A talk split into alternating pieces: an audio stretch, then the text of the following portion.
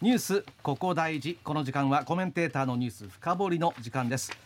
さあ、えー、新年最初になりますが早川さんどんな話題でしょうか？最近お二人あの銀行のリアル店舗に行かれたことってあります？リアルなお店。あまあ年か月んあ年末はあでもリリアル店舗じゃないなあれは二三ヶ月前に一回行きま1したね。ヶ月ぐらい前ですから私が行ったのはあのー実はその銀行のリアル店舗がですねもちろん全てのお店舗がそう変わってるっていうことではないんですけれども最近あの変わりつつあるということことで今日は変わる銀行のリアル店舗ということで銀行のあたちょっとあお店の新しいトレンドを紹介していきたいというふうに思います。でお二人は銀行のお店にあるハイカウンターって知ってます？高さの高いこれ銀行の象徴だと僕思うんですけどあのー大きな現金を扱うので、はい。お客さんが乗り越えないように銀行の店舗の窓口っていうのは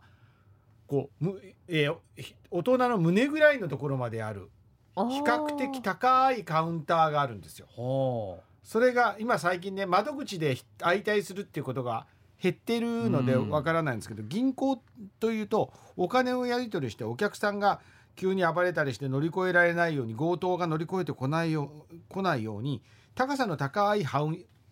カウンターがあってそれをねハイカウンターって銀行の人たちは呼んでうるんですけどもこのハイカウンターっていうのが定番で、まあ、銀行の象徴でもあるんですけれども銀行のおそうですね福岡市内の支店とかでこのハイカウンターを廃止したところも出てきたんですへね。どの銀行ですか具体的に。あの福岡銀行でいうと、はい。福岡市中央区赤坂欅通り支店と古賀市の千鳥支店なんですけれども、えーこれは写真をつけてないんですけども赤坂欅通り支店はですねあの窓口窓口での現金取引を新型の ATM に集約して廃止したんですよ。うんこのためハイカウンターの必要がなくなったハイカウンターがあったところは相談ブースに変わったということなんですね。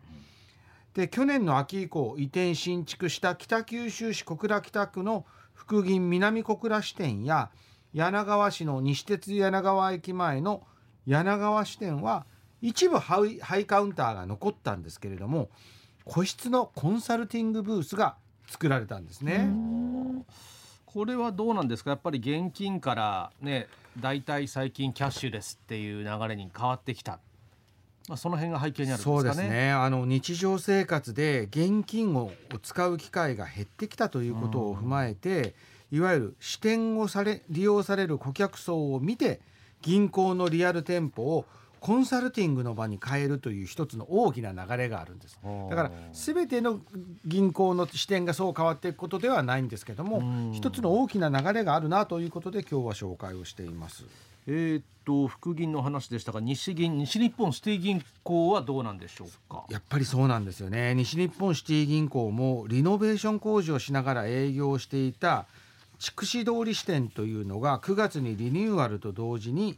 あと10月16日には銀行の空白区だった JR 筑肥線の九大学研都市都市駅周辺に出店した西日本シティ銀行の伊都支店にもこれ相談ブースが設けられたというようなことで相談ブースの写真がですね、えーおお二人には当たってるかと思うんですけれども伊都支店にはこういうふうにあのなんか洒落た椅子というか、うん。オフィスチェアみたいなちょっと高級なオフィスチェアみたいなものが非常に低いカウンター越しに、えー店員さんと向き合うというような形の相談ブースが作られているということなんですよね。これはあの九大伊都キャンパス、はいね学生たくさんいますけど、はいはいはい銀行の店舗なかったんですかそうなんですよ。あの金融機関としては伊都キャンパスの中に郵便局があるんですけども、ATM 以外の銀行のリアル店舗っていうのはなかったんですよね。旧大生の皆さんもこれ西日本シティ銀行の方に聞くとキャッシュレス中心の生活なんですけども引っ越してきてですねあの地元あの高校のある親元から引っ越してきて口座を開設する時にはリアル店舗が欲しいというニーズがなるほどあったそうなんです。はいでまたこの宮殿学研都市エリア行かれたらびっくりすると思うんですけど今戸建てを中心にものすごくたくさん家が建っていて福岡市の中では若い世代の定住が進んでいるということで西日本シティ銀行は西日本銀行と福岡シティ銀行が合併してできたんですけど合併以来初めての新規リアル店舗の出店となったというのがこの糸糸支店なんですね。これ資料としていただいているのはプレスリリースになるんですかね。そうですね。はい、あのここに、えー、地域の皆様に九州大学に関する情報を発信する九大コーナーを設置しています。九大コーナー九大コーナーっていうのは何なんこれでですすね。西日本シティ銀行は九大発のベンチャー支援に取り組むなど九大との連携を非常に進めてきたんですね。で地域住民の方々に研究成果など九大に関する情報を発信するコーナーを作ったんです。なんでこれで九大生の方ももちろんねあのキャッシュレスでいいんだけど、んあの資産形成の時とかは相談に来てねというような構えにしてるわけですね。はい。これあのまあコンサルティングの場ってことになると思うんですけど、はいこれ何のコンサルティングになるんですかね？あのまあ大体普通あの銀行の場合はあの事業者の方あの法人の方が来られてはい融資の相談とかがやっぱり多いんですけど、そうでしょうね。このですね最近の銀行の流れはどちらかというと、うん個人のお客さんの資産形成のコンサルティングなんですよは。あなるほど。福岡銀行も西日本シティ銀行も今力を入れてるのは今月から制度が変わる新 NISA、コマーシャルとかでもよくやってると思うんですけど NISA が新しくし制度に変わって使う側からすると非常にプラスの面が大きい制度変更なんですけどこの新 NISA で副銀はあの地元出身のモデルで女優の井桁弘恵さんをキャンペーンキャラクターに使うなど非常に気迫を感じる展開をやってらっしゃいます。あのパンフレットをつけてると思うんですけど井桁さんがやっぱりこういう世代の方々に新 NISA 始めてほしいなというようなことでやってるわけですね。でですねこの NISA の場合は投資信託とかファンドとかいわゆる元本割れのリスクのある商品があるんで、時間をかけた丁寧な説明が必要になる場合もある。そういった時に高さの高いハイカウンター越しの立ち話はやっぱちょっとあの時間もかかるしおお客さんも疲れるだろうということで座って隣の席との間に仕切りがあったり横に並んで相談を受けたり相談に乗ったり個室だったりプライバシーが守られる空間でということで今続々とコンサルティングフロアができているというような状況なんですね。まあ、今ネット銀行とかネット証券とかでもね、はい。ニーサ取り扱ってるんですけど、ちゃんと話を聞きたいっていう人にまあはこういうところがあるとすごくいいですよね。例えば副銀さんとかでもネットバンキングでももちろん対面で向こうで行員の方々とかアバターとかねいろんな方々とコミュニケーション取りながらニーサの契約をしていくってことはできるんですけどやっぱなんかひちょっとわからないことちょこんなこと聞いていいのかな、みたいなこととかがある時にはあの丁寧なあのあの丁寧に話してくれる行員さんがっていうところのニーズはやっぱりあるみたいなんですよね。うん私たちの年代が資産形成を検討する時は、まあ、行き先が証券会社だったんですけど今はあの自由化されて銀行で株や投資を販売できるようになっているというそういう自由化の流れの中もあるんですけれども、まあ、給料を振り込んだり地地元の馴染みのある地銀の店舗が皆さんの資産形成にも協力ししてまいります。ぜひ立ち寄ってくださいというのが福銀や西日本指定銀行の今の状況だということですよね。これはあれですか福岡だけの傾向ではなくて、まあ、例えば隣の佐賀だったり、はい。あるいは東京大阪だったりっていうところもそういう同じような流れになってるんですかね。はい、一緒ですね。ちょっとあの写真をちょっとお付けしてるんですけども佐賀銀行はですね佐賀市に本店がある佐賀銀行は2年半ほど前に佐賀市の大宝に佐銀パーソナルプラザと個人の顧客に特化した店舗を開いて土日も相談を受け付けていたりうん。小さな子供を連れてこれるようにプレイスペースを作ったりして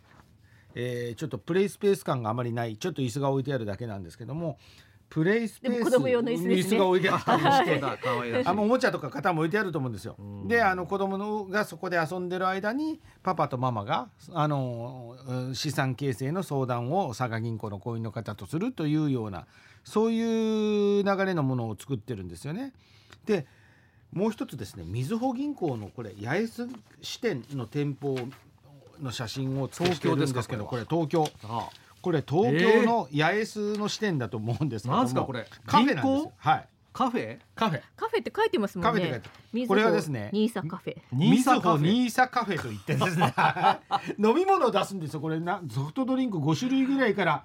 選べますみたいな感じではあ。飲み物でも飲みながらちょっと資産形成の話をされませんかというようなものをこれは八重洲の例なんですけども佐賀支店でも12日と16日の午後6時半からこのニーサカフェセミナーをちょっと開くというようなことで福岡だけじゃなくて佐賀とか東京とかでも同じような資産形成の相談としてコンサルティングの場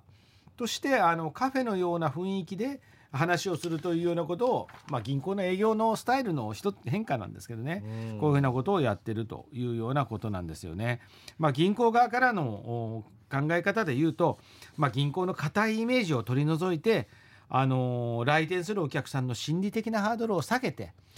昔銀行ってそんな場所じゃなかったですからね。もうお金のやり取りだけして帰うんるそれがまあ ATM にどんどんシフトをしてでそういったところのが現行の ATM ではないいわゆる店舗の部分がコンサルティングのの空間に変わってるというようなことですね。何かこういう新しい店舗ってその他の特徴とか出てるんですかはい、ね、やっぱりですね世の中の流れを先取りしているという部分もあって、まあ、他の業界でもたくさんやってらっしゃるんですけども環境配慮が配慮型の店舗が非常に増えてますよね。これ西日本シティ銀行の糸支店これ外観があるんですけども外観にあるんです。これ屋根にはこれ全部太陽光パネルがついていて営業車は全て電気自動車日産リーフだったと思います。で充電もできるようなスポットもちゃんとこう駐車場に設けられているということですよね。で福岡銀行の南小倉支店もこれ移転置きに太陽光パネルをつけたり窓を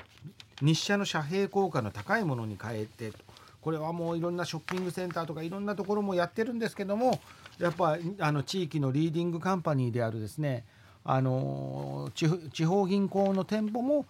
そういうう環境配慮型の店舗を作っていってるというのが一つの大きな流れになっているというような状況ですね。うん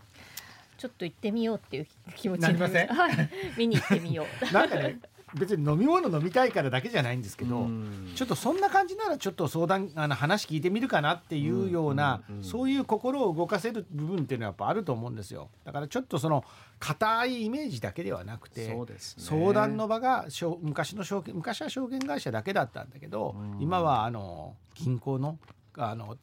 えー身近なところにある銀行のリアルの店舗でもそういう場ができてきたというのがあー今日のお話でした。うん